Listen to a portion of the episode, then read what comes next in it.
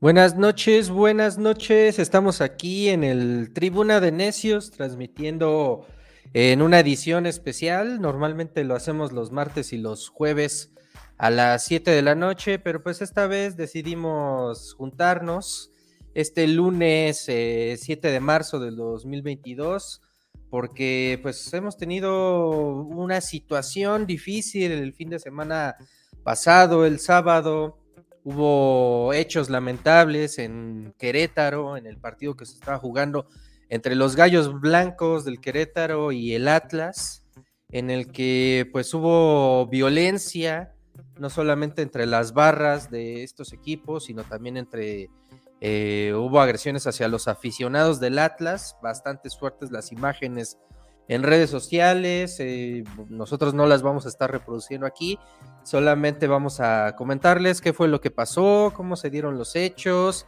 hasta ahora qué ha ocurrido con la Liga MX y esta situación que pues ya rebasó por completo al fútbol, ya rebasó también a, las autoridades de, de la Liga MX y pues también pasó a los terrenos políticos, que es ahí donde nosotros somos más diestros para analizar la noticia y pues también involucra al gobierno de Mauricio Curi, que, pues bueno, salió a decir y, hasta este momento ha reiterado en todo momento que no ha habido fallecidos, sin embargo, desde el sábado en redes sociales eh, también circulan videos en los cuales hay testimonios de personas que dicen que hay personas graves, desaparecidas, fallecidos. Entonces vamos a estar analizando todo esto para ver todas las aristas de lo que está ocurriendo hasta el momento tras esta tragedia en el fútbol que incluso ya hay varias voces que han estado pidiendo que a México se le dé una sanción ejemplar. Desde la FIFA eh, también se han pronunciado eh, en el sentido de pues quitarle a México su participación como parte de los, del, Mundial que se realizaría aquí en, Norteamérica, en Canadá, Estados Unidos y México. Y también hay voces que piden que incluso se saque a la selección de la competición en Qatar 2022. Y bueno, pues vámonos con, con, esta información, vámonos a analizar qué es lo que ha estado pasando. Hoy le doy la bienvenida aquí a la bandita. Tenemos un, panel muy amplio de, nuestros colaboradores. Está por ahí ya listo el Ciudadano Cake. También está el Beni con nosotros, el Gato Post, desde allá desde Ciudad Juárez, asomándose por ahí. Y por supuesto Luz Clarita, que también es súper fan del fútbol y, ha estado involucrada y también pues le tocó eh, el fin de semana eh, estar en llamas para, para, ver la respuesta que daría la Liga y la Federación Mexicana de Fútbol Mexicana respecto a estos lamentables acontecimientos. Pues vámonos arrancando y, pues le doy la palabra aquí al Gato Post, que, que, tiene como el panorama más amplio de lo que pasó ese día en, en el estadio Corregidora de Querétaro. A ver, Gato Post, ¿cómo, cómo está la última actualización de, lo que ocurre en la liga? ¿Se va a desafiliar al Querétaro o qué va a pasar?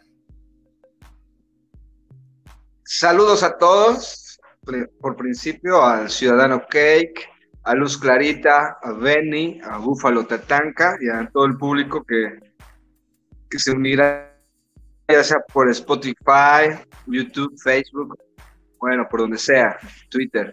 Saludos a todos. Y bueno, no es que yo tenga el panorama más amplio, pero por cuestiones de trabajo estoy cercano a muchas cosas de lo que se vivió el sábado allá en Querétaro, la tierra del ciudadano Cake.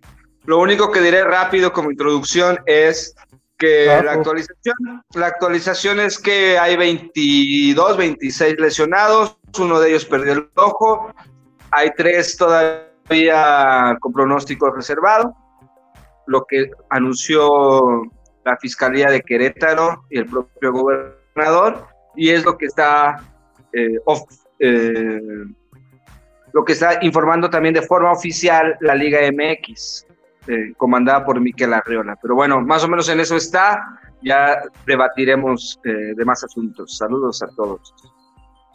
Saludos, saludos al buen Gato Post que, que va dando su introducción y platicando aquí en lo que se prepara para, la discusión del Tribuna de Necios. Por allá también tenemos a Luz Clarita, eh, que está conectada y, y platicanos cómo viviste, que danos una introducción de, esto que pasó en Querétaro, Luz Clarita. Este, hola a todos los que nos escuchan y nos acompañan. Pues básicamente, eh, la verdad es que yo, digamos, no lo viví en tiempo real porque estaba en, en lo que uno debe estar los sábados embriagándose, pero este, cuando termino llegó a Twitter y comenzó a ver todo, la realidad es que para empezar me, me choqueó mucho, ¿no? Cuando uno llevo desde el 2013 eh, trabajando o estando relacionada en la información deportiva, y cuando uno está involucrado en el mundo del fútbol, creo que eh, lo primero que ves de esto es los repeles, ¿no? Porque no lo entiendes, porque eh, una cosa es eh, esta competición o esta rivalidad que debe haber en la cancha y otra cosa es el fanatismo que lleva a ir en contra de la integridad física de otras personas, ¿no? este problema, digo, hay muchos videos, eh, yo creo que la mayoría de la gente ya los ha visto y ha escuchado eh, en los diferentes noticieros y ha leído, pero bueno, el problema se suscitó a partir de el minuto 65 del juego, ¿no? Este, después de que Atlas iba ganando, Querétaro, este, la afición de Querétaro pasó de estar en una cabecera a llegar a la cabecera donde estaban los del Atlas se hicieron de palabras y después eh, hubo ahí un problema, en realidad que hay que, hay como muchas versiones, ¿no? Hay un video en donde se ve que un, una persona de seguridad, que quiero que eso quede muy claro durante todo este, durante todo este programa.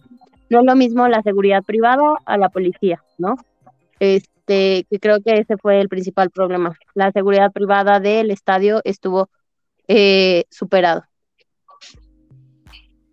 Ahí está, entonces este, vamos a estar platicando sobre esto, sobre la seguridad que, que, pues en el estadio estuvo fallando por ahí, creo que también se nos fue este, Luz Clarita, se, desapareció, pero bueno, ahorita vemos si, la recuperamos. Mientras tanto, pues vamos con el Ciudadano Cake, a ver este, ¿qué, nos dice Ciudadano Cake? Tú como habitante de Querétaro, ¿cómo, viste la reacción de de Curi y todo, toda esta cuestión política que está ocurriendo de aquel lado.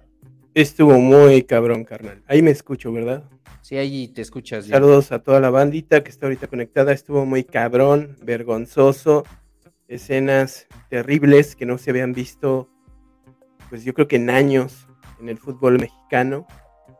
Y el sábado pasado, pues tuvimos, eh, pues este hecho vergonzoso, esta trifulca que se dio adentro del estado de Querétaro, en el estadio Corregidora. Y respecto a lo que decía ahorita Luz Clarita, que falló la seguridad privada que se encargó del evento en el estadio, eh, sí, pero también eh, no hay que caer en ese discurso que están dando las autoridades de Querétaro para lavarse las manos y dejar toda la responsabilidad a una empresa de seguridad privada cuando Protección Civil de Querétaro, por reglamento de la Federación Mexicana de Fútbol, las autoridades locales y de protección civil de la ciudad en donde se esté dando un juego debe de coordinarse con las autoridades municipales y las autoridades de seguridad privada para realizar operativos que eviten que pasen este tipo de terribles sucesos como los que se dieron el sábado. Por supuesto que el gobierno de Querétaro, por supuesto que la policía de Querétaro y coordinación, eh, la coordinación de protección civil de Querétaro son corresponsables de lo que pasó y se vieron todos superados, tanto el gobierno del estado de Querétaro como la empresa de seguridad privada del Estadio Corregidora y también, por supuesto, las autoridades federativas del fútbol mexicano, todos son corresponsables y nosotros como periodistas y como sociedad tenemos que exigirles rendición de cuentas a todos, a todos y a cada uno por su parte, por su parte la Federación Mexicana de Fútbol pues está respondiendo con medidas muy laxas. Miquel Arriola nada más habló de prohibir eh, pues el acceso de las, los grupos de animación, ¿eh? ni, siquiera, ni siquiera tiene el valor de llamarles barras. Miquel Arriola la única medida que ha, dicho es este, decir que se prohíba el, el acceso de estos grupos de animación, así entre comillas, eh, como visitantes a los estadios, en lugar de que, pues, a estas alturas dejaran ya fuera de la, de la federación a, al Club Querétaro, por ejemplo, y se prohíba de, ya de, de, pues de manera definitiva la entrada de las barras a todos los estadios, no nada más al, al corregidora. Por su parte, las autoridades de Querétaro, eh, pues ya vimos a Mauricio Curi el día de hoy dando un conmovedor mensaje a Mauricio Curi Schwarzenegger, retomando diálogos de películas de Hollywood. De, Liam Neeson, de este, retomando a Mauricio Curi Schwarzenegger Nielsen diciendo que no sé quién seas, pero voy detrás de ti. No sé quién seas, no sé a dónde vayas. Pero te voy a alcanzar. Te voy a encontrar. Y ahorita ya vamos para las 48 horas, ya pasaron 48 horas de que se dieron estos terribles sucesos. Y el ni el gobernador ni de Querétaro ni el alcalde de la, de la capital queretana han hecho nada ni han agarrado a nadie hasta ahorita 48 horas después. Así es, han pasado 48 horas y no ha pasado nada, no, no avanzan las investigaciones, solamente hay cinco funcionarios, servidores públicos que en este momento están eh, pues suspendidos, ni siquiera se sabe qué va a pasar con ellos después, tal vez solo sea un regaño y los cambien de, de, lugar, de sitio dentro de la administración queretana y hasta ahí se va a quedar. Para muchos en redes sociales, estas sanciones, esto que está ocurriendo, parece más como un pellizquito de cachetes, pellizquito de manos, tanto a, la Liga MX, a los equipos y en especial al Gallos Blancos. Y también, pues, no se sabe hasta ahora, pues, quiénes son los que fraguaron este, este, estos desmanes que hubieron el pasado sábado 5 eh, de febrero allá en Querétaro. Benny, ¿cómo estás? ¿Ya, ya, ya tienes ropa? ¿Ya te vestiste? Este, ya, de hecho, esa foto que tengo es todavía saliendo de bañar y en este momento ya me puse un suéter de viejo lesbiano justo para esta emisión. En un rato ya este, me presentaré con mi ropa de la panza para arriba. Vaya la vaya cuestión lamentable la que ocurrió el sábado durante este encuentro y hay que hacer, hay que hacernos varias preguntas.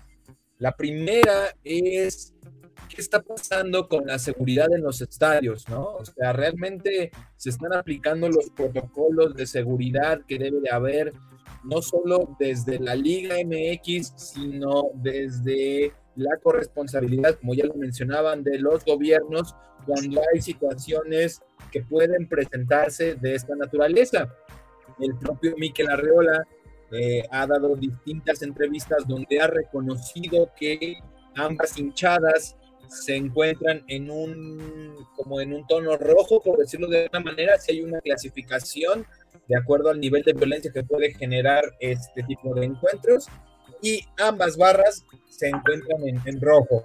Entonces, eh, eso primero habla de la laxitud, ¿no? En esta en este tipo de, encuentros. Eh, también hay una falta de coordinación tremenda entre autoridades y liga, donde ya lo comentaba Luz Clarita, no es lo mismo la seguridad pública que la seguridad privada, tiene toda la razón. Sin embargo, de los 600 elementos que a mi parecer son pocos para varios miles que había ahí, este, pues no, ni siquiera tenían esa cantidad de personas para cuidar a las familias que acudieron a ese estadio. Eh, yo también quiero señalar algo muy particular desde, este, desde ese día, lo comenté en Twitter y, yo decía que esto es un reflejo, ¿no? O sea, yo no me voy con lo que decía David Feitelson, que esto no es ningún reflejo. Discúlpame, Feitelson, claro que esto es un reflejo de que la, la, la violencia está normalizada, dentro de, de, todos los ámbitos, dentro de todas las cúpulas y en cada una de las regiones. No hay un solo lugar en este país que no esté marcado por la violencia y ahí está la demostración clara, tangente y fehaciente de que, de que cualquier, cualquier chispa enciende el polvorín llamado México y, ahí vemos las imágenes, ¿no? O sea, eh, eh, eh, yo no, no quiero desdeñar por completo la versión de Mauricio Curi, gobernador de Querétaro, que asegura no tener ningún muerto, pero no se tenía que llegar a esto. Punto, se acabó, así de fácil. Y esto también demuestra que de alguna manera necesitamos entender cuáles son las la, raíz de la violencia. Yo creo que está muy bien escandalizarnos, qué bueno, ¿no? Eso habla de que todavía tenemos cierta, cierta salvación como sociedad, ¿no? Que no estamos tan acostumbrados a esto. Pero no olvidemos que hace un par de semanas también levantaron a 17 personas en Michoacán, que las, se las llevaron, ¿no? Y que, y que ahí las fusilaron, ¿no? Y se llevaron los cuerpos y limpiaron la sangre. Eh, eh, ya se vuelve esto algo cotidiano, algo enfermizo. Algunos dirán, es que no tiene nada que ver, ¿no? O sea, pues déjenme decirles que sí tiene que ver y se llama seguridad pública y lo hemos dicho aquí hasta el cansancio. Los tres niveles de gobierno en este país, sin importar el color, sin importar el nombre y sin importar los presupuestos, han fracasado tremendamente. Los ciudadanos hoy, en este 7 de marzo de 2022, no se sienten seguros de ninguna manera. Cada vez más la gente tiene miedo de salir, cada vez más la gente está desconfiada del de al lado y cada vez más se puede prestar a esto, a campales que no llegan a ningún, a ningún sitio, que no llevan a ninguna, a, ningún puerto, más que a los, a las detenciones y, a las lesiones, ¿no? Yo celebro de verdad, espero no nos estén diciendo una mentira el gobernador y espero de verdad que no haya ningún muerto, pero sencillamente no tenía que haber pasado esta situación. A ver, vamos a, vamos a ver qué es lo que dijo el gobernador. Lo vuelvo a reiterar. Mi mayor compromiso es con la verdad. Los datos oficiales indican que hasta este momento no tenemos fallecidos por los condenables hechos del día de ayer. He puesto a disposición del público toda la información verificada. Por supuesto que entiendo que las imágenes de ayer son perturbadoras. La violencia irracional nos afecta y nos indigna. Lamentablemente, se han difundido nombres e imágenes de personas en redes que se afirmaba habían fallecido. Hoy confirmamos que afortunadamente están vivas y recibiendo atención médica. Tenemos tres personas graves y estamos haciendo todo lo posible para que se restablezcan.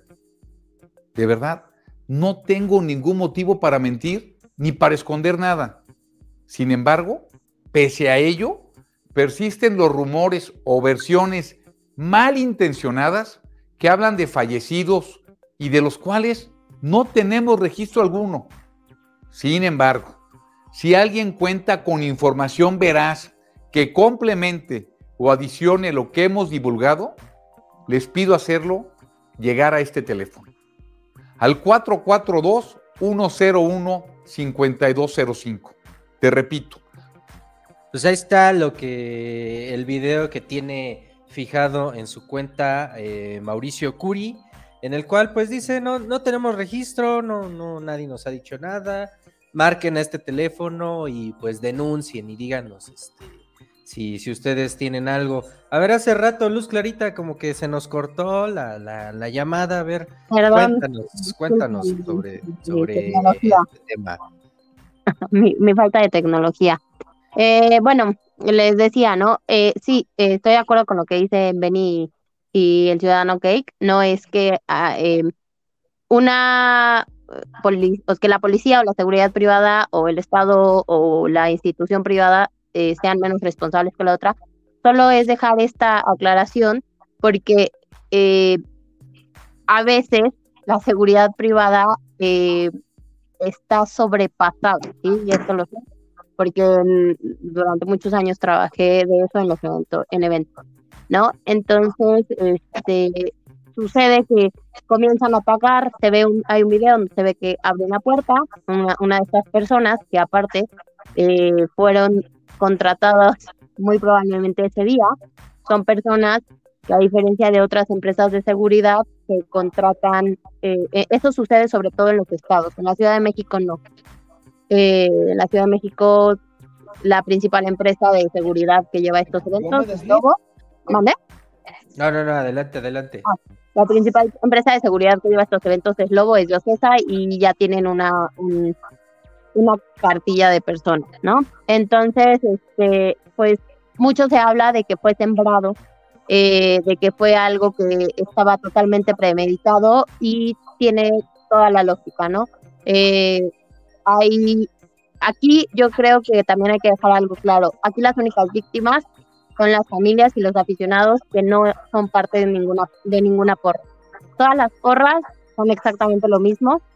Eh, no importa a cuál, a cuál equipo le vayas, si llámese Monumental, Rebel, eh, La Fiel, eh, Libres y Locos, cualquiera, ven por sí mismos y su principal finalidad es demostrarle al rival que son superiores, ¿no? El problema aquí es que la porra del Atlas comienza a picudear a, los de Querétaro, los de Querétaro logran pasar y eh, hay un hay una casa de brujerías con cualquiera que tenga la playa del Querétaro, del Atlas, perdón. Em, hay un punto que decía Benny donde, donde sí es un reflejo de la sociedad. Se ha estado manejando información en la que el líder se llama Amilcar algo, perdón, no, no tengo ahorita el nombre en, en la lengua, pero el líder de la barra del Querétaro eh, es guachicolero, es un líder guachicolero. Amilcar, Amilcar Rafael, y por ahí tengo un, dato, ¿no? De cómo el patronato de Gallos Blancos y el gobierno de Querétaro le han, le han dado dinero en ocasiones a este personaje, porque son concesionarios de esta barra que se llama eh, Rebelión Auriazul se llama. Sí. Este, creo que es el problema justo de las barras, ese es mi punto y, y es algo que, que, no es exactamente el mismo problema, pero es un problema muy similar de cómo se ha ido tratando. El grito de puto ha sido un problema que les ha causado eh, gran conflicto en los últimos años a la federación y a la liga. Sin embargo, durante años se minimizó. El problema de las barras es exactamente lo mismo. Eh, las barras se decidió quitarles las mantas. Esto supuestamente fue aproximadamente en el 2017, 2000, digo, perdón, en el 2012, este 2013, se les decidió quitar las mantas con la finalidad de quitarles eh, identidad. Pero no se les quitó el apoyo, no se les quitó el, las entradas eh, gratis, por decirlo así, no se les quitó el darles boletos a los líderes para que estos los revendieran, no se les quitó el, escuchar, incluso en muchas, o sea, hace una semana pasó, hace una semana o hace dos semanas, pasó que la barra de Monterrey fue y puso eh, cabezas con sangre, bueno, como más bien como, como imágenes de las cabezas de los directivos y, de, y del cuerpo técnico con sangre afuera de las instalaciones del barrial. Esto nos demuestra que las barras están, eh, sienten que tienen poder, opinión, eh, fuerza y que son más importantes que cualquier autoridad y que cualquier, eh, que cualquier equipo, que incluso que la afición. ¿no? O sea, que la afición que sí va al estadio a ver un partido, que la afición que sí respeta al rival. Y esto al final sí es un, es, es un reflejo de, la sociedad, ¿no? En la que ya no creemos en las autoridades, en la que creemos que lo que nosotros mismos pensamos, opinamos, eh, es más importante que los demás, en lo que ya no hay autoridad que valga. Entonces, todo es parte de lo mismo. El día de hoy la, la, la liga y la federación quieren tapar, así como con el grito de puto, el sol con un dedo. Y esto principalmente ni siquiera por, por, por el riesgo que corren todos los aficionados. Era tan predecible que la solución principal que iban a tener era que las barras visitantes ya no fueran a los estadios O sea, en vez de decir vamos a deshacernos de las barras. Las barras son un fuerte eh, ingreso para, para los equipos, pero no solo es, eh, es, es, un, no es que sea eh, contante y sonante, ¿no? Sino les da, pues, esta cuestión de sentir que tienen un apoyo siempre, porque quizás si no les, si esas barras no se encuentran, pues habrá partidos en los que quizás no haya ni siquiera un 30% de la afición en el estadio, porque les pagan los camiones para que los vayan a cualquier a cualquier este, plaza, porque también hay muchos intereses en barras, no sé la de Querétaro, ¿no? Pero lo acaba de decir el ciudadano que pero mínimo, mínimo en la barra de, de aquí, en la de Pumas, en, en, la Monumental, normalmente gente, gente de dentro de la directiva o gente del patronato está relacionada con las barras. Ahí está la, lo, lo, que está ocurriendo, la relación de... Luz Clarita, rapidísimo, porque tiene razón. Eh, yo, yo con, con, lo que complementaría es, no sienten que tienen poder. Las barras sí tienen poder. El propio Mikel Arriola hoy en la mañana reconoció que las barras incluso han llegado. Dejen ustedes las amenazas, dejen ustedes las cortesías a decidir cuándo se va a jugar un partido con o en, en qué fecha. Cuando se va un jugador, cuando se va un técnico. Exacto, ese es, ese es un grave problema.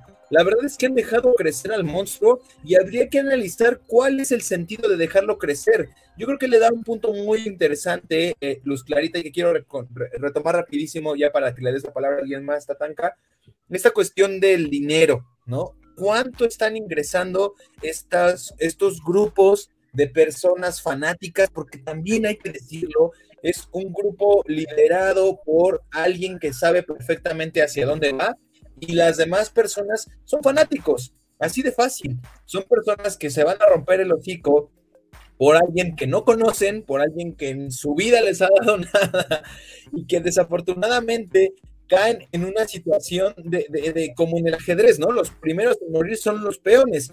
Entonces, esta es la, esta es la clave, ¿no? No, no puedo creer, y eso lo reconocían los dueños del Querétaro, que no sepan que, quién carajos integra las barras. ¿Cuántas personas entran en esas barras? No puedo creerlo, de verdad, que no tengan ningún control sobre ellos. Creen que con quitarles una manta, creen que, con, que ya no los van a dejar ir a los estadios de los, de los visitantes, lo van a frenar. Esto no se puede hacer. De verdad, ¿qué están buscando? ¿Qué están pidiendo? Si vemos el negocio del fútbol así es como lo ven, como un negocio donde nada más tiene que entrar dinero y así de sencillo se acaba la cosa, con dinero, dándole dinero a las personas que fueron accionadas y aquí nada pasó, vámonos a lo que sigue. No, tiene que ser un punto de inflexión donde autoridades y empresas, en este caso los directivos y dueños de los equipos, tienen que sentarse y decir se acabó, se acabó señores, ya no más, no más, o nos van a tocar episodios fatídicos como los que ocurrieron con los hooligans en los 80, como los que han ocurrido en Argentina, eh, no sé qué están buscando, de verdad. Aquí va un dato rápido. Amilcar Rafael, el líder de la barra de los Gallos Blancos, que se llama Resistencia Albiazul, la secretaria particular del gobierno del estado de Querétaro y el Poder Ejecutivo, la Secretaría particular del gobierno del estado de Querétaro y el Poder Ejecutivo del estado de Querétaro, le han, le han entregado a Amilcar Rafael apoyo económico en dos ocasiones. La primera vez fue en 2013, cuando recibió un donativo a instituciones sin fines de lucro por 7 mil pesos, dice aquí. Y después, en 2015, se le entregaron otros 8 mil pesos como apoyo social para apertura de negocio. Aquí es donde se ve pues este contubernio que hay entre estos pues gorilas de las barras y no solamente dueños de clubes como los dueños del Club Querétaro, que hasta donde me quedé era este grupo caliente, el dueño de los casinos. Eh, si no lo han cambiado de dueño otra vez, porque el, el Gallos Blancos cada rato cambia de, cambia de dueños. Y Anteriormente, la, antes de caliente, era los de Excelsior, los de Grupo IMA. Con total opacidad cambia cada rato de dueños este, el Club, Querat, el, el Club Querétaro. No, no, hay que olvidar que en, en, en una de sus anteriores etapas le debían la nómina a los a los jugadores y creo que llegaron estos ejecutivos de Grupo Caliente con una maleta llena de dinero y como vivimos en un país donde el dinero puede más que la regulación o los trámites que puedan controlar eh, una regulación y un mejor desempeño de un equipo de fútbol, no, puede más el billete. Y entonces aquí, con este dato que les estaba yo dando, pues vemos este, contu pues sí, este contubernio entre eh, gobiernos locales, autoridades, patronatos, está el patronato de gallos blancos, compuesto por las familias de Abolengo, las familias caciquiles de Querétaro, que también están eh, bien metidas pues en toda esta, toda esta opacidad que rodea al equipo Gallos Blancos y que pues pudo visibilizarse eh, hasta donde llega de pues de turbia, de, corrupta y de violenta el sábado pasado. Sí, y ahí podríamos ver también las imágenes que, estaban pasando de, familias que estaban eh, huyendo prácticamente hacia la parte de la cancha y que pues todo esto lo mueve el dinero al final, el dinero, los intereses políticos. Por allá mi buen gato Post, te veo muy callado, hace rato nos contabas que, que sobre estas sanciones que, se cree que pudieran ser exageradas hacia los gallos blancos de desafiliarlos de la liga y que pues posiblemente no vaya a ocurrir. Eh, ¿cómo, cómo, tienes ese panorama ahí desde el interior, Gato Post? Bueno, este, pues es que hay muchas aristas en esto, desde lo que es el fútbol, que es un espectáculo, es un deporte espectáculo, y de lo que es la violencia en nuestro país y el contexto. Y la violencia eh, automáticamente nos lleva a lo que es la política en nuestro país. Entonces, al menos, por ejemplo, de forma oficial hoy lunes 7 de la noche, en, ahora sí que a voz de, la, de, de las autoridades de Querétaro, la infiltración del crimen organizado en las barras que protagonizaron la gresca del sábado es solo una posibilidad, aunque por ahora no es propicio hablar del tema por el curso de las investigaciones. Según esto, lo que declaró Guadalupe Murguía, secretaria de Gobierno de Querétaro, y señaló, en principio son especulaciones. La Fiscalía, en este caso estatal, seguramente está evaluando las expresiones que se han vertido en redes sociales en ese sentido y en todo caso al integrar la averiguación se tomarán en cuenta para conocer las posibles causas y también las consecuencias de los hechos. Entonces, bueno, ese es como cuando ya se reconoce de forma tan rápida, menos de dos días, es que claro que hay un interés eh, político, porque claro, o está muy claro que por no es la primera vez, sino que desde hace mucho tiempo en las barras del fútbol mexicano, por no hablar de otros fútboles, están eh, infiltradas por el crimen organizado, ya sea la mafia en Italia, la mafia irlandesa o también los cárteles en Argentina o los cárteles en México. De hecho, hay libros, hay dos al menos que me acuerdo de periodistas deportivos, que también ese es un tema, ¿eh? El periodismo deportivo hace agua. la verdad es que no, cuando uno ve sus formas, pues están muy limitados. Oye, eh, gato, pero te voy a corregir porque hace rato dijiste mal el nombre de la secretaria de gobierno de Querétaro.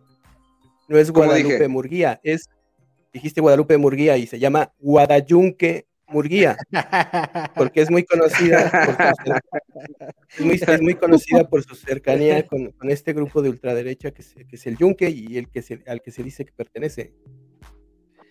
Los, yunquistas de Querétaro. Oigan, este, pero espérame, déjame termino eh, un poco la idea.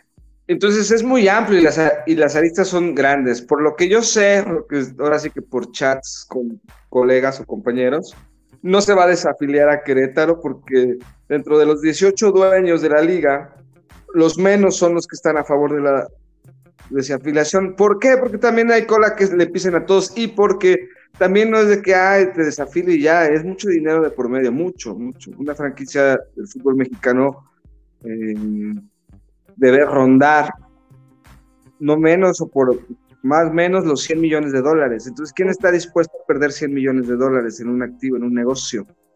Y obviamente todos los dueños y la liga misma, pues son parte de, Entonces, por ahí, pues ya sabemos que donde manda dinero, pues se ocultan muertos incluso. Entonces, bueno, este, yo, no, yo no diré más allá que si se ocultan o no se ocultan. Tampoco me creo las cifras oficiales porque no me creo las cifras oficiales del gobierno desde hace mucho tiempo y mucho menos si son yunquistas, panistas, primos del ciudadano Cake, parientes. parientes del ciudadano Cake. Oigan, este, pues vamos rápido para ahorita seguimos platicando del tema de Querétaro. Pero antes quisiera este, presentarles un video reportaje informativo de nuestro poderoso este, reporte Calakmul, que pues anda, anda en las calles reporteando y anda en las calles este, haciendo noticia. Entonces, ¿cómo, ¿qué les parece si, si vamos a ver un poco de lo que está haciendo el reporte Calakmul? Venga, el reporte es el reporte Calakmul. Andamos en busca de la noticia aquí en la combi, a ver si el día de hoy pude, pude transportarme en una combi para ver qué, pasa, hacer un reportaje sobre los asaltos, eh, precisamente en este tipo de vehículos. Andamos buscando la noticia, sí, miren, ahí traemos los escapularios, traemos todo, eh, todo lo que nos, nos, va a evitar el día de hoy ser actos de, de la delincuencia organizada de esta ciudad, pero estamos buscando la noticia, ya saben, tribuneros, como siempre, lo más importante son nuestros, nuestros, nuestros colaboradores, la gente que nos escucha, así que excelente lunes, ya saben, aquí andamos, denuncia ciudadana, reporte Calakmul todos los días. ¡Súbale, súbale, súbale!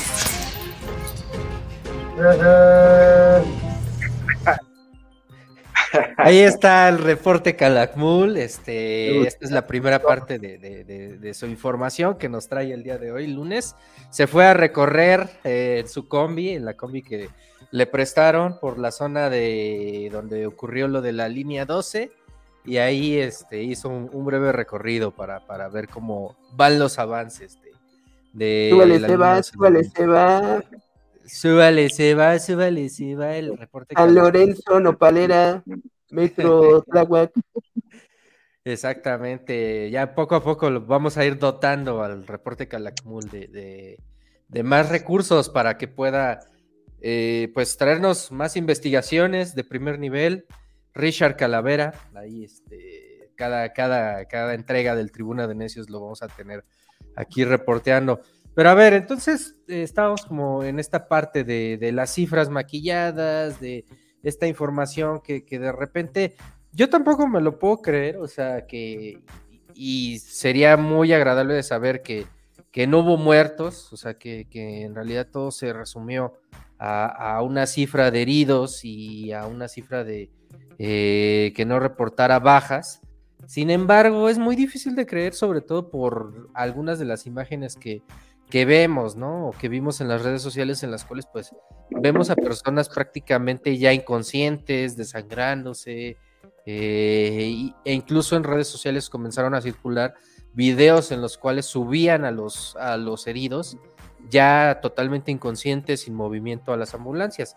Que ayer justo me aventé un round con alguno de estos bots de las redes sociales, porque yo lancé un tweet en el que decía que realmente esta práctica de ocultar o maquillar las cifras de muertos es muy común dentro de, no solamente eh, en las administraciones panistas, sino en distintos lugares donde se quiere maquillar la cifra de, de muertos. Entonces, una de las órdenes que de repente le dan a los paramédicos para no tener un muerto in situ o para no tener a alguien fallecido dentro de instalaciones, en este caso las del Estadio del Querétaro, pues sería la orden de llévatelos así como estén y repórtalos ya como fallecidos en el trayecto o como que fallecieron en el hospital. Entonces, ayer se, me abalanzaron muchos bots cuando comenté esto diciendo que el gobernador estaba en lo correcto y dónde estaban los muertos y que hasta que no aparecieran casi casi como Jesucristo y pudieran meter este, los dedos en sus llagas, no iban a creer que esto ocurriera. Y a mí sí me preocupa un poco que, que de pronto esté maquillándose de esta manera la cifra y no se estén presentando realmente como, como fueron los hechos. Ya veremos en las siguientes horas o ya veremos en los siguientes días si las familias de las víctimas y si hay víctimas mortales salen a pedir justicia y ya veremos cómo, cómo se las arregla el gobernador de Querétaro. ¿Cómo, cómo ves, que esta situación que podría ocurrir? Solo repítelo sin llorar cuando te empezaron a banear los bots. Oye, no, se puso ¿para qué les haces caso? Don't, don't feed the troll, no, no les hagas caso.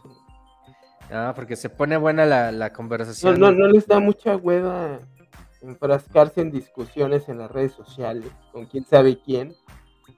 No, pero más allá de la discusión en redes sociales, o sea, lo que preocupa es sencillamente que, que las cifras estén maquillándose. Eso es lo que realmente preocupa. Y Mira, ya dijeron, o sea, ya dijeron en la mañanera que, que no había muertos. Yo entiendo que tú estuviste en nota roja y te la sabes, ¿no? De hecho, estuvo muy fuerte, pues esta versión que dijiste de que, pues a lo mejor ya se los llevaron muertos para los hospitales o para otros estados incluso, para no decir que murieron en el estadio y para minimizar lo que sucedió en el corregidora.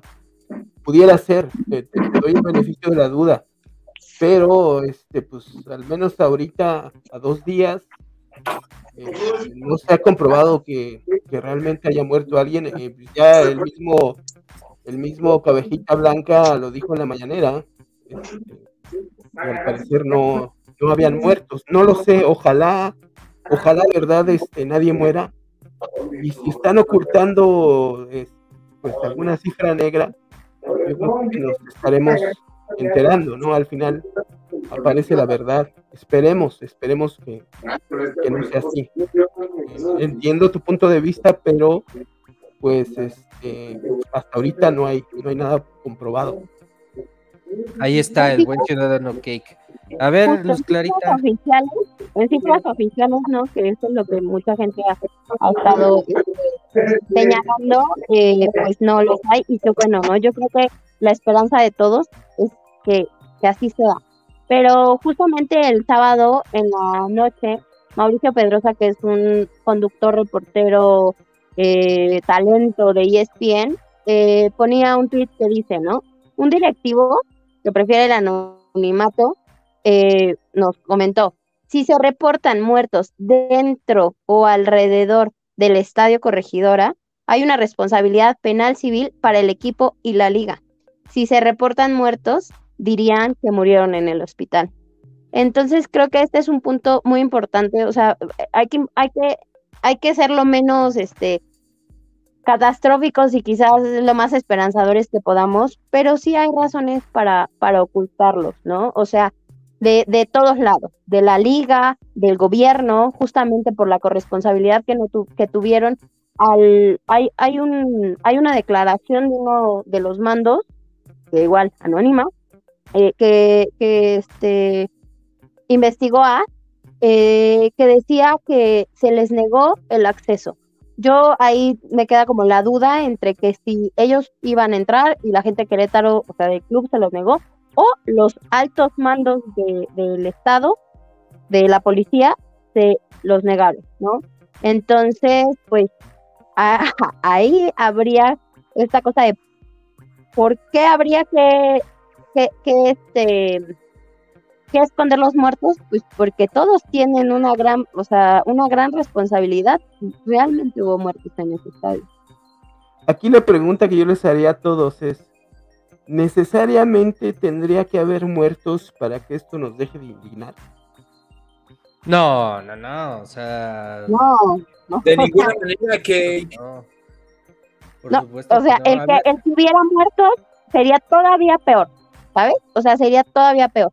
O lo que vimos, yo creo que la indignación viene, vuelvo a lo que decía cuando me presenté, ¿no? Eh, en el hecho de cualquier persona que guste el fútbol o que haya ido alguna vez a un estadio o que tenga familia o, o sea, ver a los niños corriendo, ver a las mamás, están todas estas historias donde gente del propio Querétaro, aficionados del Querétaro, se quitaron las playeras para dárselos a gente del Atlas O sea, ¿por qué tenemos que llegar a eso? O sea, ¿por qué? Eh, y veámoslo así, ¿eh? Yo, yo, eh, esta, esta cuestión de que al final es un reflejo de la sociedad, me parece que es cierto que la violencia alcanzó un nivel en el fútbol que había estado como, ¿sabes? O sea, había estado como sopilote alrededor. Había, eh, hubo una ocasión en donde hubo balazos afuera del estadio eh, de Santos, del, del, del, Santos, este, del territorio Santos Modelo, no me acuerdo cómo se llama. Este, o estadio Corona. El Estadio Corona. Eh, sí ha habido, ¿no? O sea, como esta cercanía, pero esto ya fue el eh, como cuando ves que en tu casa, pues a todos les roban, ¿no? En tu calle, pero a ti no te roban. Pero ya estuvo adentro del estadio. Ya este, el, el fútbol, podrán estar o no de acuerdo. Habrá gente a la que le guste o no le guste, ¿no? Cada quien tiene sus gustos y sus preferencias. Pero el fútbol es una válvula de presión, una válvula de presión para la sociedad mexicana. Nos guste o no nos guste, ¿no? Y el día de hoy, esa, pues, se, quedó taponeada totalmente, ¿no? Esa válvula de presión. ¿Por qué? Porque la violencia tocó a gente mayor, a, gente que no era de las barras, incluso eh, a parejas, sea, hasta este momento yo no sé de niños que hayan sido lastimados, pero porque realmente los demás que estaban a sus alrededores se preocuparon por ellos. Pero creo que ese, creo que eso es lo que más indigna. Eso es lo más indignante. A ver, Benny, Benny, este, tú responde un poco a la pregunta que lanzó hace rato el ciudadano Cake. ¿Sería la misma indignación si fuera, eh, si hubiera cifras de fallecidos a, a lo que hay en este momento? Yo le quiero comentar no solo al ciudadano, sino en general a quienes nos están escuchando. Hoy nos saludé a los tribuneros, a los necios y a las necias. Salúdanos, por este, favor, salúdanos. Es un tema serio, ¿no? Digo, siempre tocamos temas serios, pero este sí es particularmente a destacar. Y, y, y, no, no, no, no tiene que dejar de indignarnos. Creo que esta cuestión de la capacidad de asombro que hemos ido perdiendo con respecto a los temas de la violencia nos hacen muy indolentes y no podemos seguirnos permitiendo esa situación, insisto el hecho de que hayan levantado, bueno, que hayan fusilado a 17 personas, eh, eh, no, tendría que causar la misma conmoción, pues, ¿no? Pero esas son como las variaciones que hay en la sociedad, decimos, bueno, pues a lo mejor esos güeyes se lo merecían, ¿no? Porque en la mañanera dijeron que se lo merecían. Pero como esto parece que no se lo merecen tanto, entonces eso sí causa más asombro. Esa es la cuestión. Creo que tenemos que seguirnos eh, cuestionando qué demonios están haciendo las autoridades en este sentido. Ahora lo que tú mencionabas hace un ratito de, que Andrés Manuel López Obrador en la mañanera había dicho o había deslindado, ¿no? Que no había ningún muerto en este tema y había dado un espaldarazo de cierta forma a Mauricio Curi. Eh, eso ya nos debe de tranquilizar, ¿no? O sea, es que ese es el tema, ¿no? Eh, ¿Hasta qué punto somos reaccionarios de acuerdo a determinados gobiernos y hasta que otro decimos, bueno, ya, como el, el gobernante en turno dijo que, que, está chido, bueno, pues ya ni modo, ya aceptemos lo que dicen.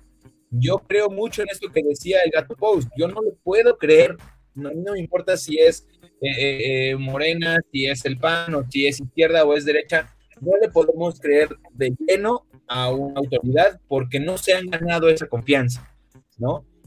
Y regresando al tema de la indignación, esto es lo que nos debe de marcar la pauta para seguir cuestionando la indignación que se está haciendo en torno al tema de seguridad, de hasta qué puntos niveles de violencia estamos, estamos buscando respuestas para que, de alguna u otra manera empiece a bajar. Es que sí hay una descomposición, es que sí hay un tema donde necesariamente hasta que vemos cosas de que trastocan el bolsillo de grandes empresarios, las redes se alarman, las redes se, espantan, ¿no? Empiezan a correr en círculos. Pero si son periodistas, como lo que acaba de pasar, ¿no? El sexto periodista en México que se dedicaba a ser taxista, tenía cuatro hijos, pero pues claro, como pues seguramente no era tan periodista, pues porque también era taxista, entonces pues ni pedo, ¿no? Esa es la cosa. tenemos situaciones violentas todos los días. También lo comentaba yo en Twitter, es bien complicado, bien desgastante y bien triste estar reportando todos los pinches días, perdón de verdad, pero es que sí me, exaspera mucho esta situación. Todos los días de, de, un muerto, eh, una balacera, un cierre de carreteras, o sea, todos los días es violencia en este país y la estamos todo el tiempo. ¿En qué momento nos indignamos? Creo que esa es la pregunta que tendríamos que reformularnos, ¿no? Eh, nos, indignamos en qué momento, cuando hay un muerto o cuando pasa en un estadio, cuando hay un fusilamiento o cuando matan a un periodista, o cuando secuestran a un empresario o cuando una empresa se va a la quiebra. ¿En qué momento nos tenemos que empezar a indignar? ¿Qué tenemos que tocar de fibras para que esta sociedad diga, no manches, estamos de la fregada, ¿no? No hay una... ¡Ya basta de Estamos. Nos indignamos, cuando nos afecta, Benny. Claro. Cuando está cerca de nosotros. y así no debería ser. Nos deberíamos de indignar todo el tiempo. Totalmente. A ver, Gato Post. Un club, de indignados. A ver, Gato Post, ¿tú, tú, tú qué opinas al respecto? Gato, que te está burlando. Venga, Gato. A ver, venga, venga, Gato. Gato, estás muy callado, Gato. ¿Qué te pasa? Eh, la verdad, a lo mejor podría hablar un poco más pero también quiero dejarlos a ustedes hablar. Yo tengo como muchos, o sea, muchas cosas que se han dicho ahorita podrían ser no ciertas, pero no vamos a desmentir aquí. Yo lo único que digo es... Es no cierto, es no cierto, gato. Dilo, dilo. No, es, es algo que voy, que es lo ¿Qué opinas de los muertos, del número de muertos? Bueno, que se habla de muertos, este, de muertos. Yo digo que eh, sí podría haber, yo sí cabe para mí, para mí, la posibilidad de que esto puede ser tan cabrón que sean líderes de un crimen organizado de Guadalajara contra líderes de un grupo de crimen organizado en Querétaro. En San Juan del Río específicamente, en San Juan del Río específicamente, no des más detalles. Que se, que se enfrentaron en la tribuna y que a, su, a sus, a como ellos están acostumbrados a actuar, de que, bueno, si ya te... Eh, no solo ya mataste a alguien, asesinaste, ejecutaste a alguien, después eh, van y roban el cuerpo. Entonces decía, a lo mejor hay dos, tres, cinco, diez, doce, diecisiete, pero los mismos que salieron en una ambulancia se los llevaron. Y algo que podría ser que la autoridad no lo quiera reconocer. Sí, sí me cabe esa posibilidad. Sí, para mí, como está el país, el contexto de todo eso, no se me sería descabellado. Por otro lado, eh, también sería también fácil de, ubicar eso, porque estás en un área pública de miles de personas que están viendo eso. Entonces, em, yo, a mi forma de ver, puede ser que sí haya pasado, no sé cuántos, pero al menos por las imágenes también, que son muy evidentes, eh, pues no fueron uno o dos. Entonces, em, a mí y a ustedes seguramente les llegaron videos. Eh, y cabrones, hay, eh, cabrones. Hay, algunos que no das crédito y, dices, no, o sea, eh, ¿cómo es posible que una persona así, con todo lo que le hacen, ya con un cuerpo inerte, y me digas que está herida nada más? Pero bueno, em, ahí, ahí se va a coser toda una nueva verdad histórica, la verdad, a mi forma de ver. Y, pero al mismo tiempo, se van a acordar de mí, pero van a pasar los meses, va a llegar el mundial, la liguilla y nadie se va a acordar de esto, porque es parte del business show. No es la primera vez que pasa. Y va a seguir jugando el Gallos, va a seguir jugando el Gallos en la liga. Y esa debería ser otra indignación, ¿sí? Que olvidamos muy rápido en México y que el show continúa, sea el que sea. Iba a seguir el Gallos en la liga, iban a seguir vendiendo cervezas en, en, los estadios y esto va a valer madre. Es que es eso, o sea, realmente habría que tocar varios puntos en torno a los consumos que hay en los estadios. Por Dios, necesitan chupe para, para pasar la chida en un partido. Yo sí, ¿eh? No son golpes de pecho, no son golpes de pecho. No, ahí sí, ahí sí le está haciendo lo yunquista al Benny. No, no, no, deja. Yo, no solo necesito chupe para pasarla bien en un estadio, yo necesito chupe para pasarla bien en la vida. o sea, hay un, hay un grado donde, de aceptación hacia el alcohol, que bueno, está chingón. Pero de verdad, en un, en un lugar donde se supone es un entorno familiar, necesitas vender alcohol en esas cantidades tan grandes, es una cuestión de dinero, a final de cuentas. Te sale lo yunquista, te sale lo yunquista. ¿Cómo que en esas cantidades? ¿Cuál es la cantidad eh, que las buenas conciencias y la buena moral permiten? Déjame terminar mi, mi punto. Quítale los, eh, los litros. ¿Cuánto cuesta una cerveza en un, en un partido?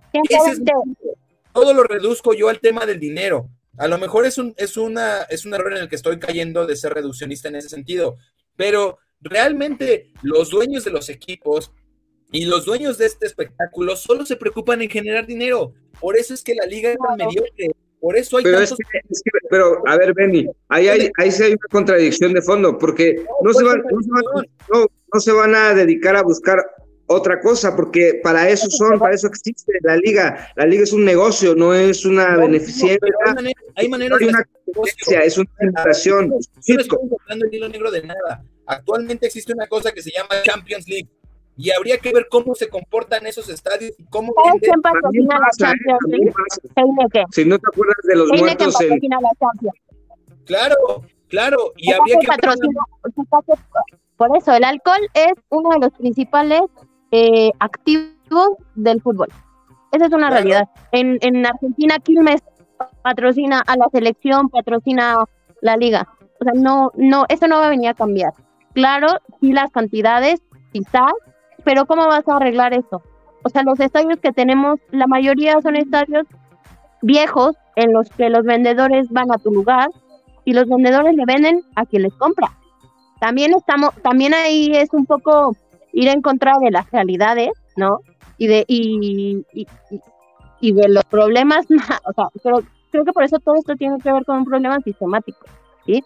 En el que no solo es la, esa violencia o las barras o la rivalidad entre los equipos, sino hay muchas relaciones. Que si tú quieres quitar una sola cosa, o sea, quitas el alcohol de los estadios, quitas el alcohol del fútbol o dejas la cerveza cero, ¿no? Como estuvieron vendiendo ahora en pandemia y, la gente no compra. ¿sí? La, la venta de cerveza cero fue mucho menor que la venta de cerveza normal. Entonces, es un negocio, en eso estoy de acuerdo con el gato, es un negocio y, y, y, aquí nadie va a hacer beneficencia. Y no lo van a dejar de hacer. Y el Gallos Blancos no lo van a desafiliar tampoco de la Liga de Fútbol, entre otras cuestiones, porque la Plaza de Querétaro y el Estadio de Querétaro son unos de los mejores que hay en el país, comparados con los estadios que hay pues en otras ciudades del territorio nacional. Y es un negocio jugosísimo. El Estadio Corregidora es un negocio jugosísimo. Esto va a valer madre. Como sabemos, el fútbol mexicano es una mafia. En realidad es un negocio de ricos, es un negocio de millonarios basado en un deporte para pobres. Eso es lo que es el fútbol lo, acabas de resumir hermosamente. ¿Sí? sí, a lo mejor suena clasista, a lo mejor suena cruel, pero así lo ven ellos, así lo ven ellos, ¿eh? no yo. Y es real. No, es real, porque ¿cuánto, ¿cuánto cuesta una entrada al fútbol? O sea, la más cara pues en el Azteca, en, en Monterrey, donde, donde hay un nivel más alto, pero una entrada promedio de fútbol cuesta 300 pesos. Claro, en estadios de 40 mil, 50 mil, este, 20 mil personas, multiplícalos más las chelas, las chelas, las botanas, la parafernalia. negocio jugosísimo, más, más las transmisiones por televisión. Imagínate nada más. No, pues está, está, cabrón. Esto esperemos que no se olvide tan fácilmente, que el negocio no le termine ganando a, a la indignación. Por cierto, me acaba de avisar el Benny que ya se murió su internet, que ya se. No, Sintió, que le estábamos pegando mucho, ya no quiso regresar. Le estábamos pegando muy duro. Un minuto de silencio, quiero pedirles un minuto de silencio. ¿Por las víctimas del corregidora? No, por el internet de Benny, que se murió. Por el internet. Oiga, por acá este, uno de, de los bots que nos ataca dice, ya casi un año de la caída de la línea 12 y tampoco han presentado a ningún responsable. Eh, pues vamos a hablar también de eso, si quieren, próximamente. ¿Tiene, razón el, tiene razón el bot, tiene razón el bot. Tiene razón aquí, el bot. Aquí el tema, aquí el tema es el, la incapacidad y la ineptitud del gobierno panista de Querétaro Eh, aquí va, voy a leer esta, este párrafo eh, dedicado especialmente para este bot y por ejemplo para todos los bots de Mauricio Curi y de Nava, el alcalde de Querétaro, que tienen, tienen a su grupo de bots que siempre los, los están defendiendo, tienen a sus gatilleros digitales, gatuiteros les llaman en Querétaro, que han estado manejando el discurso de que el gobierno de Querétaro no tuvo ninguna culpa ya que el partido fue un acto privado, fue un acto privado y la, y la, la culpa se la están echando nada más a la policía de seguridad privada. Y, a ver, aquí les va. Según el reglamento de seguridad para partidos oficiales de la Federación Mexicana de Fútbol, en su artículo 5, nos dice que los clubes y la Liga MX deben establecer operativos antes, durante y después de los encuentros para prevenir incidentes en las tribunas.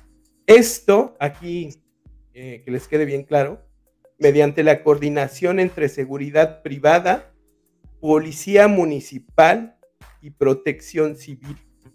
En este caso, lo que sucedió el sábado pasado no solamente fue un incidente en donde una empresa de seguridad privada se vio rebasada, insisto, también el gobierno de Querétaro, Protección Civil de Querétaro, la Policía Municipal de Querétaro, se vieron rebasados y no pudieron evitar ni contener este lamentable suceso.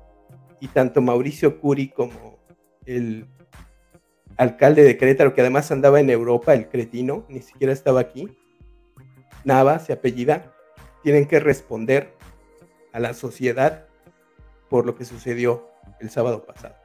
Por ahí hay un tema, ¿no? Este ciudadano Cake, que el miércoles fue la reunión justo previa para eh, llevar a cabo como este, pues sí, el desarrollo del protocolo de seguridad y se decidió que no era necesario. Durante toda la cobertura de los medios y la historia eh, lo respalda, se habla de que desde el, ay, no sé si fue 2007, perdón, pero la última vez que Gallos Blancos descendió, quien el último juego o por quien descendió, porque era Atlas o Gallos Blancos, había sido este Atlas y desde ahí comenzó esta rivalidad. Que ya había habido una, un altercado previo, uno o dos altercados previos. Entonces, si esto es real, yo no, yo no me imagino, y, ahí, y de ahí viene la responsabilidad estatal, no me imagino en la Ciudad de México un Pumas América en la que digan, no, ¿sabes qué? Vamos a hacerlo con 500 policías con 500 elementos, entre todos los que haya, ¿no? O sea, se habla de que debía de haber un, un, este protocolo de seguridad de al menos 200 elementos, y 200, vamos, 2000 elementos, y en realidad contando gente de control de acceso, que es la gente que te revisa los boletos, eran 700. Y entre policía, entre policía de seguridad privada Ah. y Policía Municipal de Querétaro, insisto, Policía Municipal de Querétaro. Que, no, presente. ¿No vieron el video del este policía federal que está como hablando por teléfono? Hablando por teléfono. Y, les, y le vale madre, todos peleándose atrás, este voy haciéndose tonto con un celular. Ah, pero no fueran los indígenas, no fueran los indígenas que venden artesanías en el centro histórico de Querétaro, porque ahí sí van estos gorilas de la policía municipal a, sacarlos a rastras. Y a robarles su material. A, los, a estos indígenas que hacen estas muñequitas que son lele, con las que tanto ha especulado y se ha, se ha metido millones y millones a la bolsa eh, los diferentes gobiernos panistas, incluso priistas que han gobernado Querétaro, que por un lado se enriquecen con las muñecas, con el despojo cultural de estas muñecas que hacen estos indígenas, y por el otro a ellos los tratan con la punta del pie, los sacan a rastras del centro cada vez que ellos intentan vender sus, sus productos. Pues ahí Oiga, Ya, se fue el Benny, pero yo le quería responder a su, a su punto de vista tan mocho, tan yunque. Te quedaste caliente, gato, te quedaste caliente. Te quedaste caliente el Benny. Escuchará, en Ya lo escucharé. a ver, mándale un mensaje, mándale un mensaje al Benny. es algo que se ha repetido y que lo he leído en varios exfutbolistas o varios entes ahí de la sociedad o tuiteros, de que, ah, y regular la venta de cerveza y la chingada. Ahí sí que me disculpen, pero ese es un discurso completamente conservador, mocho, porque no, eso no, eh, hay otros lugares donde se vende la misma o más litros de cerveza y no pasa esto. Eh, y o hay ligas como la Champions League donde también hay muertos, como lo que pasó en su momento en el, la final entre el Liverpool Juventus. Y pero, aquí sí discrepo contigo porque al menos en el fútbol soccer y con estos salvajes que tienes en las barras, sí el alcohol sí puede ser considerado como un factor. Es, al revés, es al revés. Las barras, el problema, son los salvajes. Claro.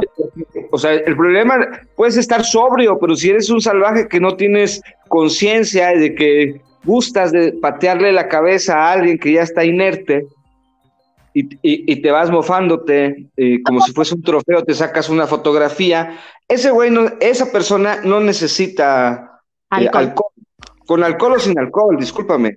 Y, seamos sinceros, es algo gato. O sea, pueden no vender alcohol adentro y esas, esas barras, el problema son las barras, esa es la realidad.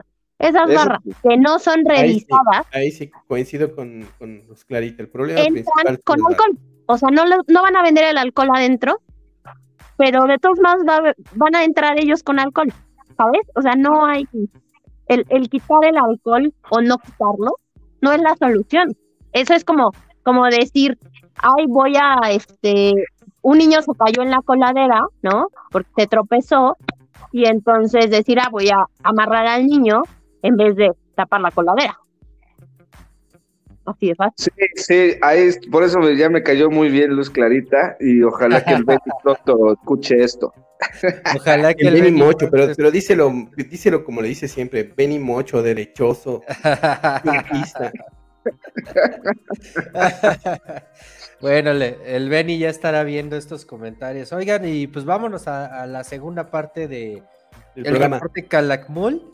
Antes de despedirnos, para soltarle una, una pregunta ahí, este.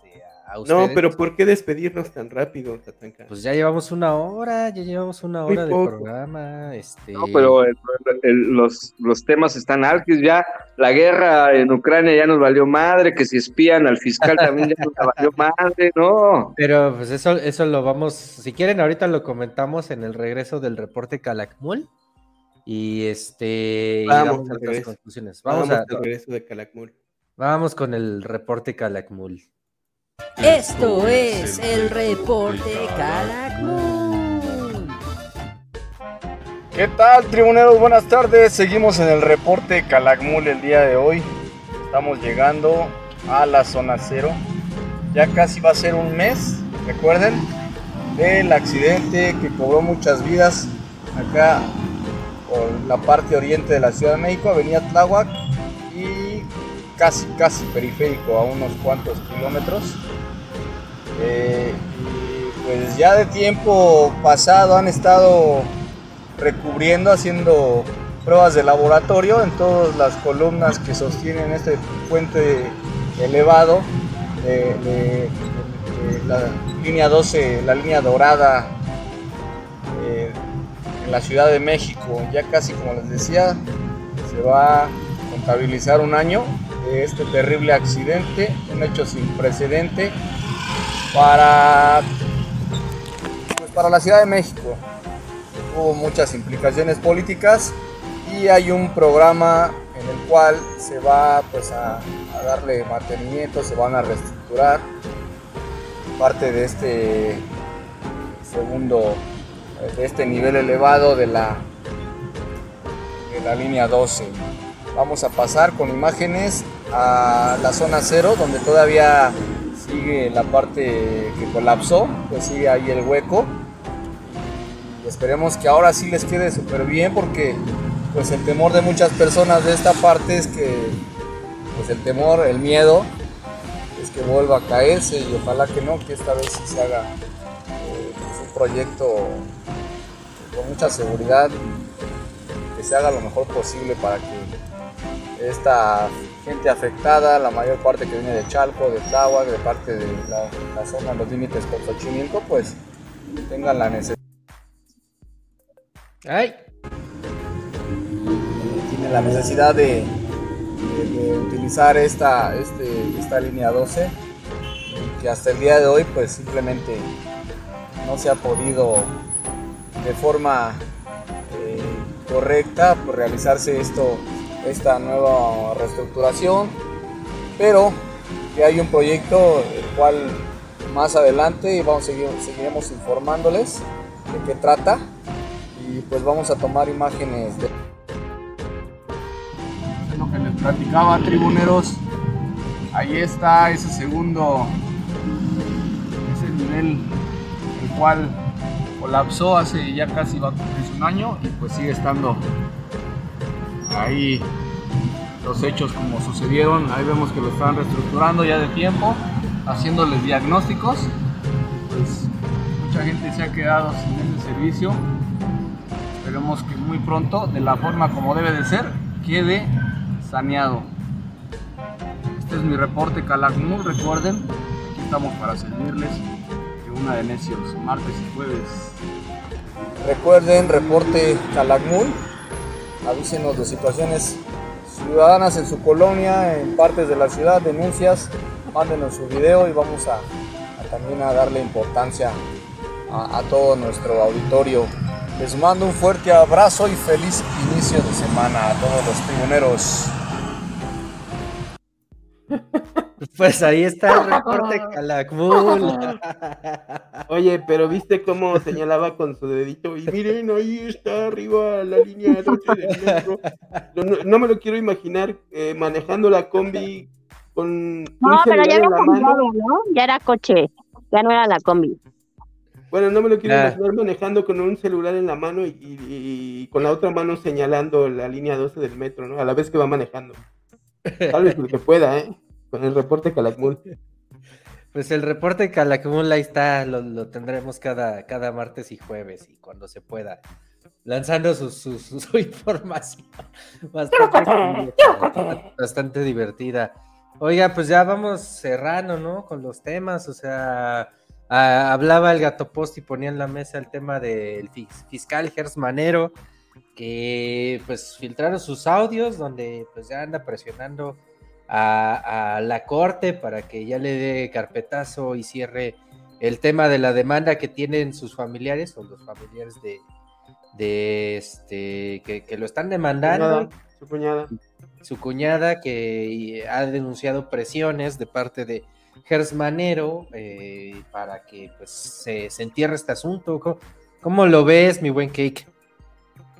Híjole, tengo una muy mala impresión de Gers Manero.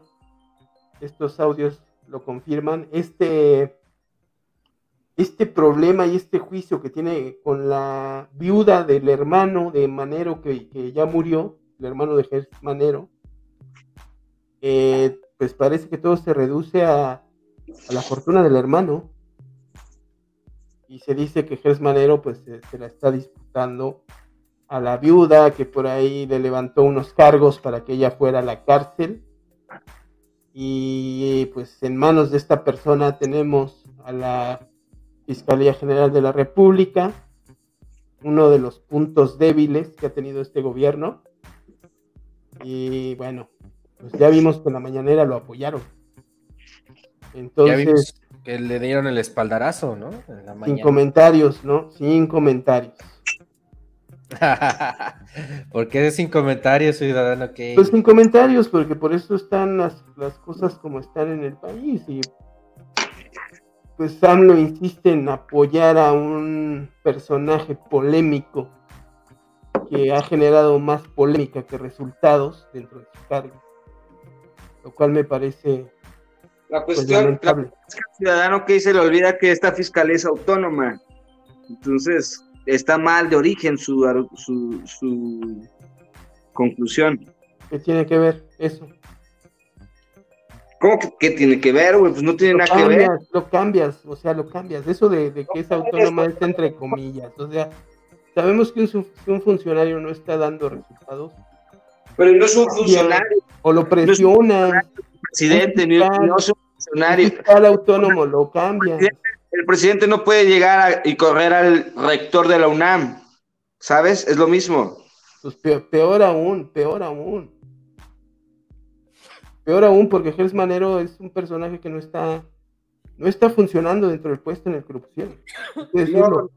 bueno, no lo sé si esté funcionando o no, pero ahí estás confundiendo la gimnasia con la Aclaramos, es, autónomo. Aún así, eh, el cabejita blanca mostró su apoyo en la mañana, lo cual me parece lamentable. Bueno, lamentable si se comprueba lo que la oposición le atañe a Gers pero Manero. no pero... atañe la oposición, el, problema con la hermana, con la, con la, con la, la viuda del, hermano. No, pero es que lo, ha, lo ha, lo, ha reportado gente como Julio Astillero, por ejemplo. El tema. Tú estás hablando sin conocer el tema porque dices, ay, por unas denuncias que hay ahí. No, es una denuncia de Gers Manero contra su cuñada y que la tiene ya desde hace eh, casi dos años en la cárcel, porque la, está acusando de que mató a su hermano. Es lo que dice él. Y la, cuñada eh, se ha presentado con periodistas como Julio Astillero, dando su versión de los hechos, diciendo que Gers Manero la metió a la cárcel para quedarse con el dinero del hermano.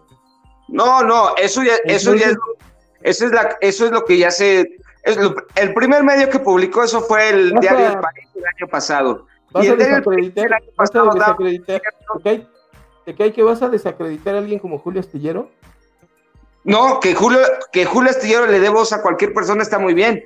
Julio Astillero tampoco está diciendo esto que está diciendo esta señora es verdad, no lo está diciendo. Ok, tú dices, entonces tú dices que Jesús Manero no está abusando de su poder, no está abusando de sus influencias. Bueno, esa, esa es que ciudadano que tienes todavía la brújula muy perdida porque esta, todo este proceso inició antes de que el PG ganara y mucho antes de que Gertz Manero se convirtiera en fiscal. Es decir, no está abusando su poder. Él metió una, una denuncia contra su, contra su cuñada por lo que considera que fue abandono de su poder.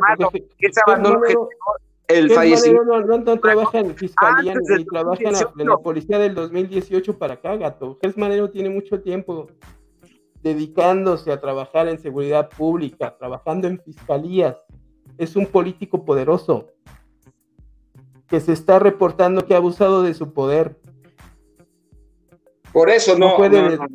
No, es el fiscal de 2018 para acá. Ha tenido puestos estás comprando las declaraciones solo de una parte, porque no hay ningún periodista y tú comprando, tú estás comprando las de la otra parte. No, es que no. Dejemos a un lado el conflicto. ¿Qué resultados ha dado Gers Manero dentro ah, de la pues es fiscalía? Otra cosa, es otra cosa, ciudadano, que por eso tú estoy, confundiendo la gimnasia con la magnesia. No, no estoy confundiendo nada. Yo estoy diciendo una de las versiones de por qué la cuñada de Gers Manero está en la cárcel tú estás metiendo las manos al fuego porque es manero que la fiscalía es un invento de la oposición, ¿ok? Es que es una de las versiones, es lo que si la yo me voy a una versión, si yo me voy a un extremo, tú te se estás comprobó, otro. Se comprobó que dejaron morir, dejaron morir al hermano Gers Manero por, por la fortuna, por la, lo que tenía, son 3 millones de dólares. 3 millones de dólares. ¿Lo comprobó quién? La fiscalía la fiscalía previo. Este caso es, tiene cinco años desde que desde que y metieron a su a, la cárcel hace casi dos años a esta señora. Ahora bien, esta señora que según entiendo es hija de la nuera, pero no hijo, no hija del hermano, o sea, es como de otro papá. Hija de la nuera, pero no hija del hermano de Ajá, o sea, es una señora que tiene una hija, pero se casa con otro señor y aunque duren 30 años, pero esa hija nunca fue, eh, o esa hija es, tiene otro padre, ¿no? Con el que está casado. Entonces... Ya no te, entendí nada, Carlos.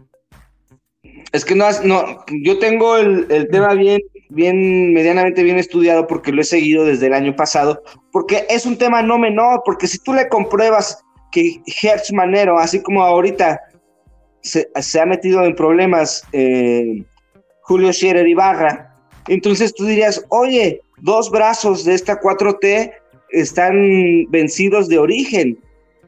Ah, y pero eso es lo que la, la oposición.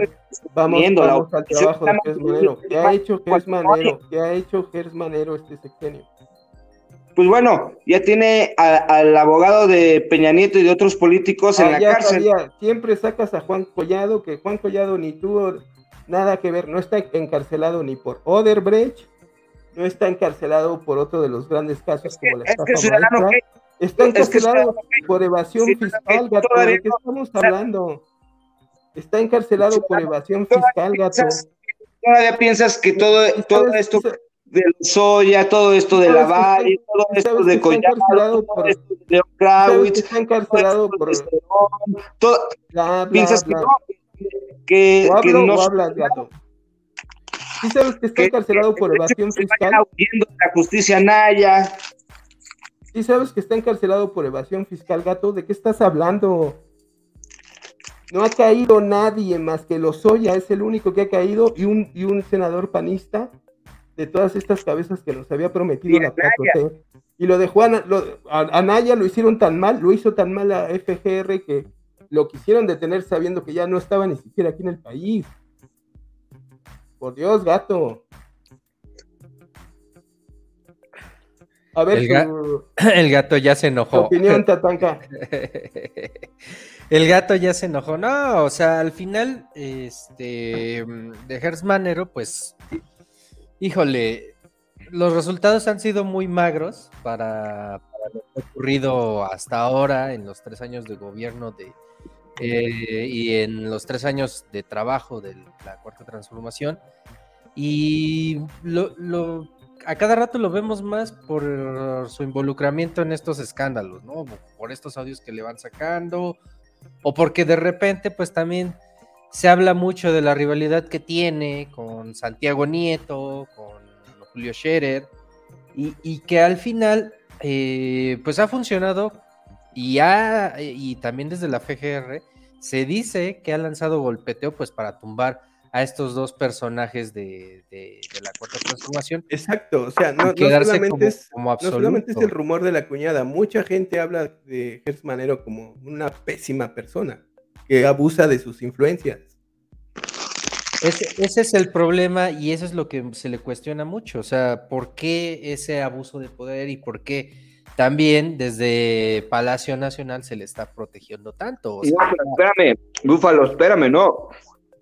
Es que aquí estamos siendo los jueces y estamos dictando abuso de poder. Pues mientras no se compruebe, no es ningún abuso de, poder. Cuando les estoy diciendo que esta demanda tiene antes del 2018, si el PG no hubiese ganado, Germanero nunca jamás hubiese regresado a la función pública, la cual abandonó. No le hacía falta, ni falta que le hacía gato. Es, es alguien poderosísimo desde hace muchos años. No, bueno, entonces, pero ya empezamos con las teorías de conspiración y de que ya son otras cosas. No, no, bueno, gato, el gato saliéndose por la tangente, ya nos dijo conspiranoicos.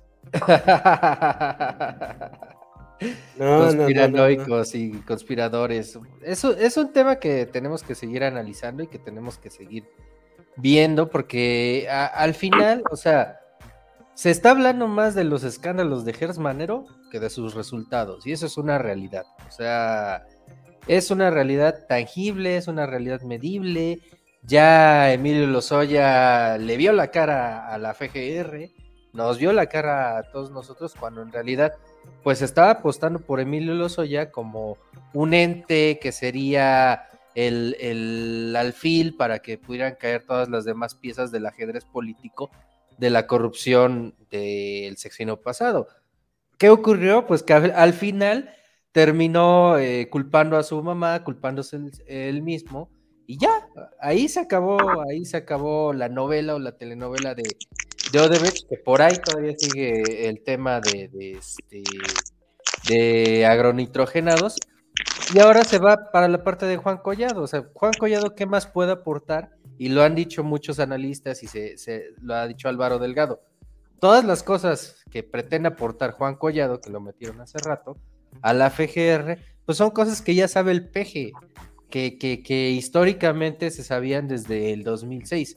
¿Qué más? O sea, lo, que quiere la ciudadanía es, son las cabezas, Exacto, son los que operaron. ahí, Lozoya no quiso cooperar, a pesar de que estuvo con criterio de oportunidad un tiempo. Eh, pero ya tienen ahí a Juan Collado, que está dispuesto a hablar. ¿Qué espera la FGR? Para también están un poco, están un poco mm, lejos de, de, lo último, porque eso de que ahí tienen a Juan Collado que quiere cooperar, es como completamente lo contrario. Aunque coopere, aunque es lo mismo que ahora mismo lo soy en el reclusorio norte, aunque cooperes. Lozoya ya no va a cooperar, gato. Lozoya ya no va a cooperar.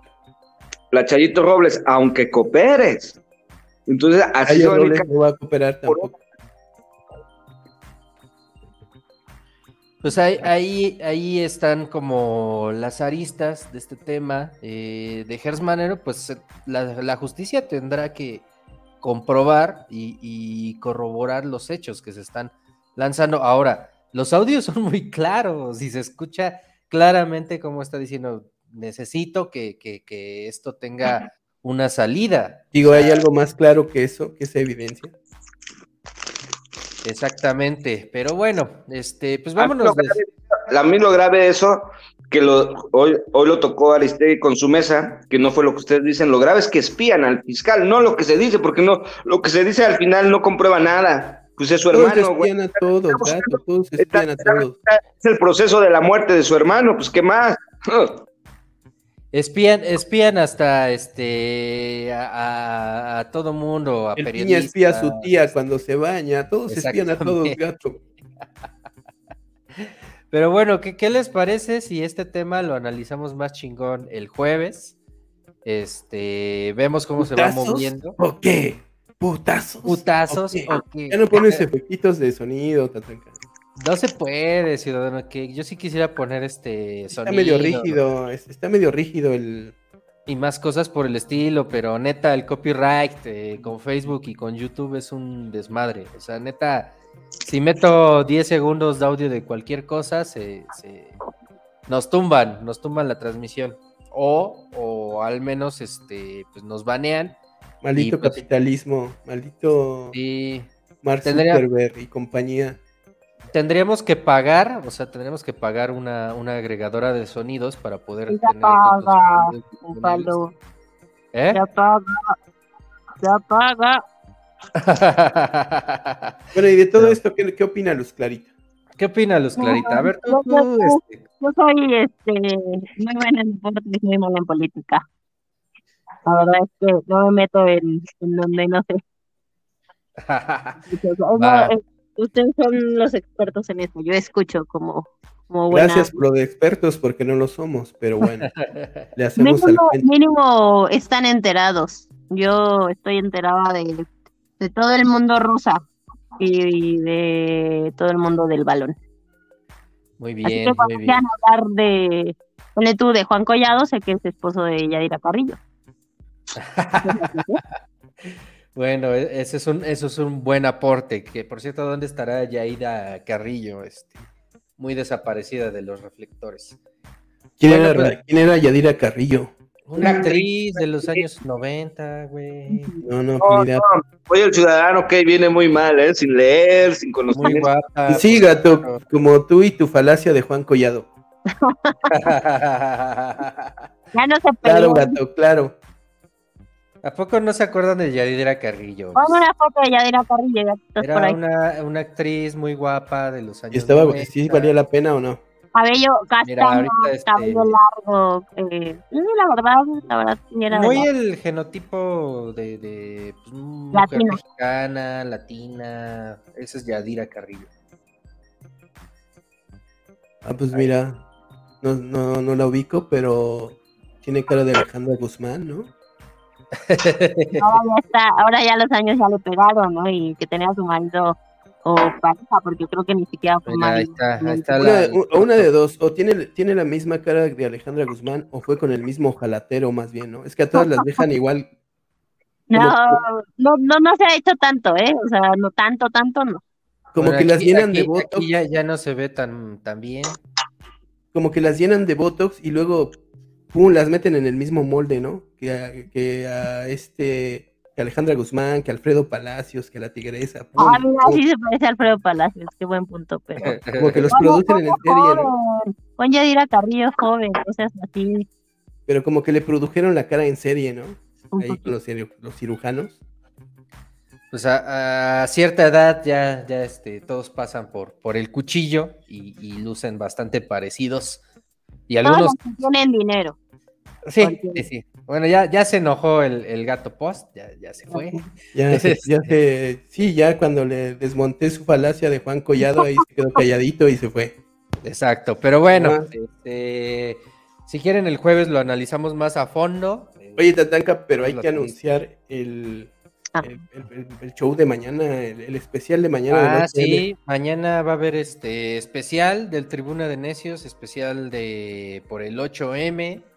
Eh, tuvimos aquí, o vamos a tener una, charla, más bien vamos a tener una charla con, con dos chicas especialistas en la materia y que nos van a estar platicando todo el tema de, pues, la marcha para pues para manifestarse por los derechos de las mujeres, por la equidad, pero se puso bueno, o sea, va, a estar bueno el especial porque se van a abordar temas en los cuales eh, no solamente va a ser hablar del feminismo, sino también ver las nuevas masculinidades, ver nuevamente eh, analizar algunos videitos que tuvimos ahí en los que menciona que, que también de repente el feminismo puede llegar a ser eh, nocivo hacia, hacia las masculinidades y, vemos las reacciones también, o veremos las reacciones también de, de las colaboradoras que invitamos y se puso buena porque fue una discusión bastante interesante entre, entre los colaboradores de aquí del Tribuna de Necios. Flash informativo, flash informativo. Flash informativo. El Piña nos, nos acaba de pasar una foto por el WhatsApp que documenta la participación del gato en los disturbios del Estadio Corregidora. Sobre, todo, nos acaba, de pasar una imagen. Nos acaba de pasar una imagen que documenta la participación del gato en los disturbios del Estadio Corregidora. Ya te descubrimos, gato. Ya te descubrimos, gato. Este... Sobre todo, sobre todo porque ando muy flaco en estos días y tengo nariz aguileña. Mira, es que esquina superior este, izquierda. y el calaco abajo. El gato post, este, sin playera. Igualito.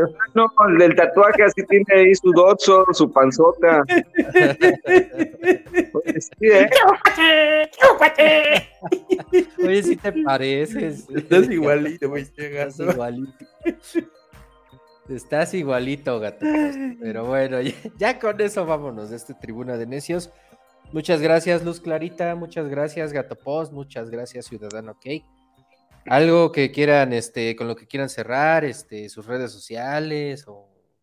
Arroba el Ciudadano Cake. Mañana hay que estar pendientes. Vienen las movilizaciones del 8M en varias ciudades del país.